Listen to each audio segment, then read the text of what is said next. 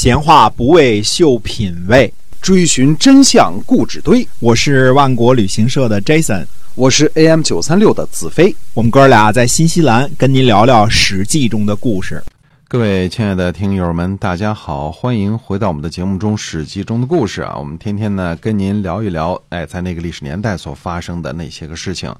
呃，希望您能够喜欢。那么是由新西兰中呃新西兰万国旅行社呢为您为您这个 Jason 呢为您讲的啊，我们新西兰万国旅行社呢是已经是有二十二年历史的这样的一个本土的企业，那么您可以呢了关注一下我们的这个微信公众号啊，了解一下。如果您对新西兰这个旅游比较感兴趣的话呢，您可以联系我们，是准没错的。我们可以说是，呃，在新西兰呢最大最专业的这个呃独一家的这样的旅行社哈。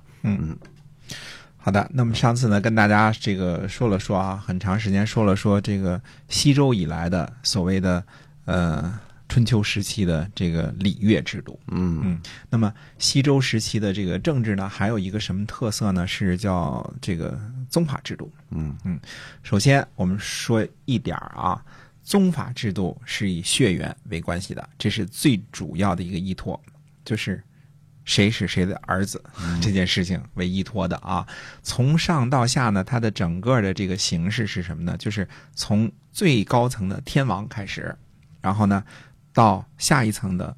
诸侯，再到更下一层的家大夫，嗯这个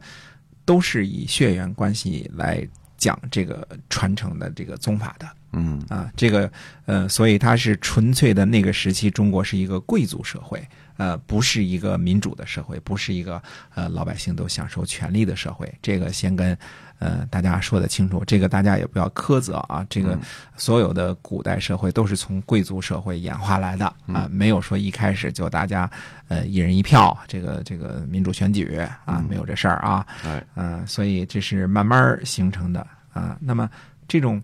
贵族制度的这个宗法制度呢，也是保证整个春秋赖以生存下去的一个最主要的一个制度。嗯啊，首先呢，呃，我们说从天王到诸侯到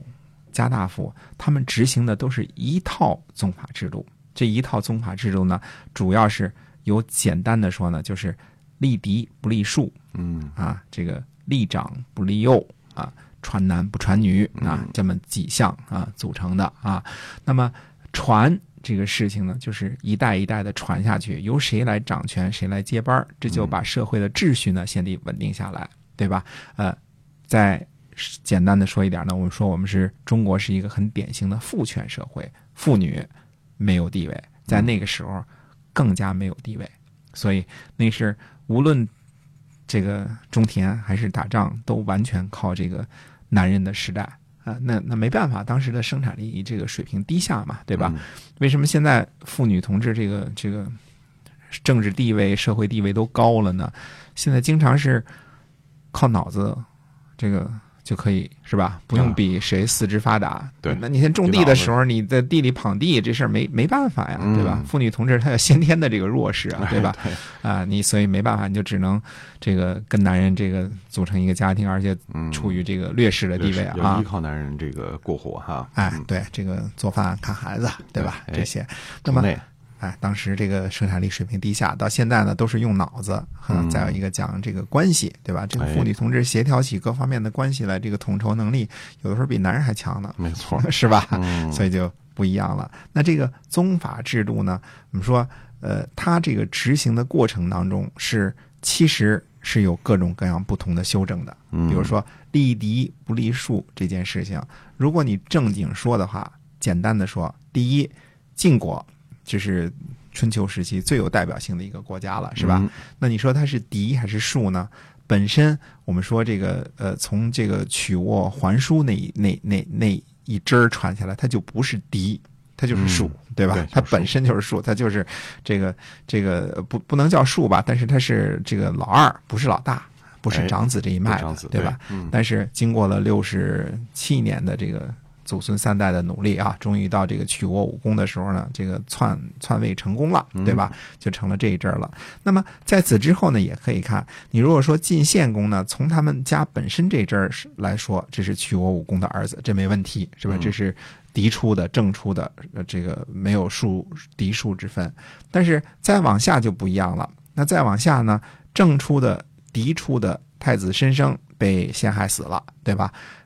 实际上，公子重耳和公子夷吾，呃，这两位国君呢，都是都是庶出的，嗯，对吧？这都不是呃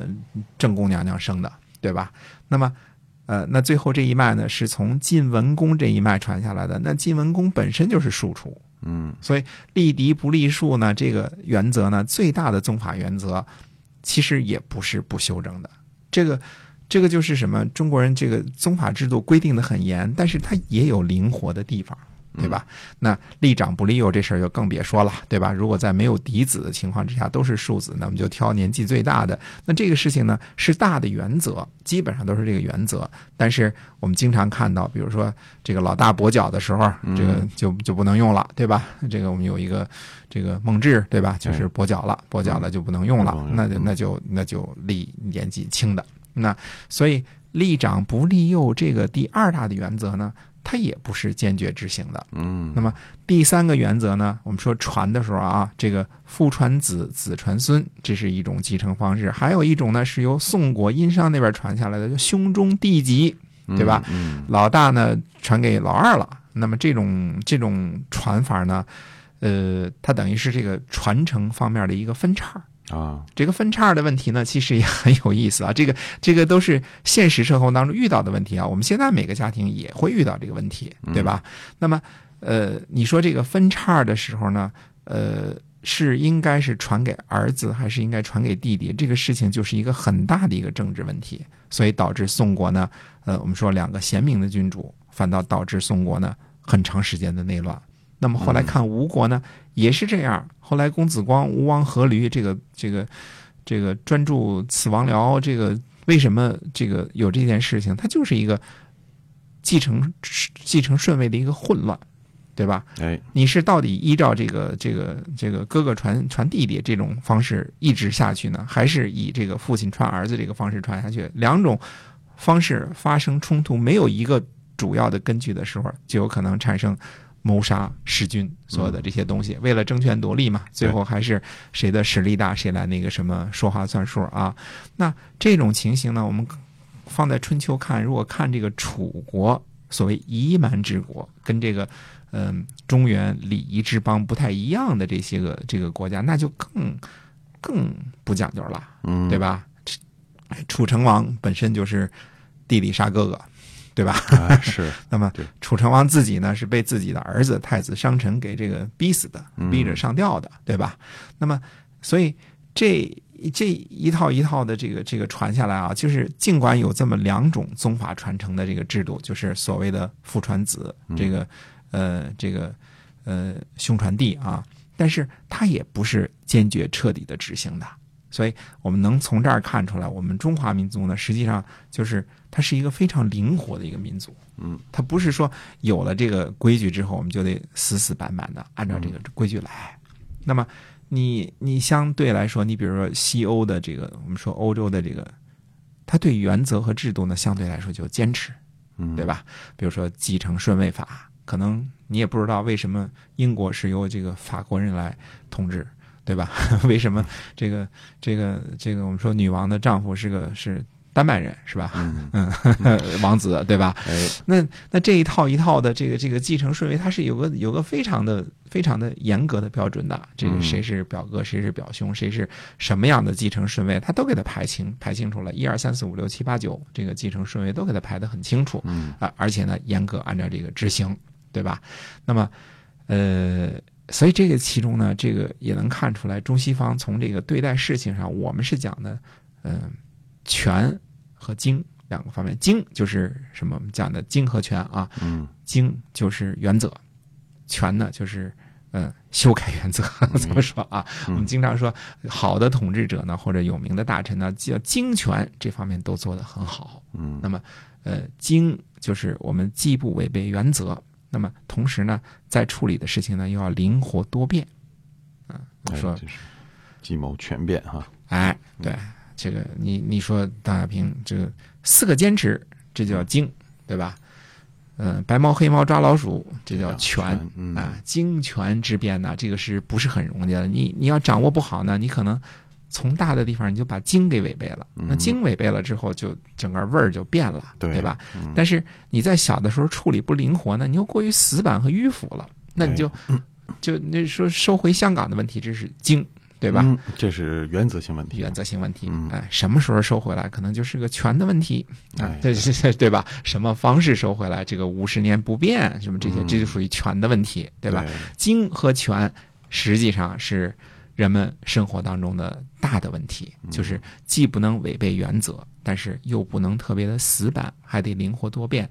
什么叫有道之士？有道之士就是把经和权掌握的很好，嗯，所以，即便是对于西周以来的这个封建的，无论是从王、从诸侯、从大夫来说，非常非常重要的几项事情，都是可以随时修正的。那么，修正的原则是什么呢？是否合于礼？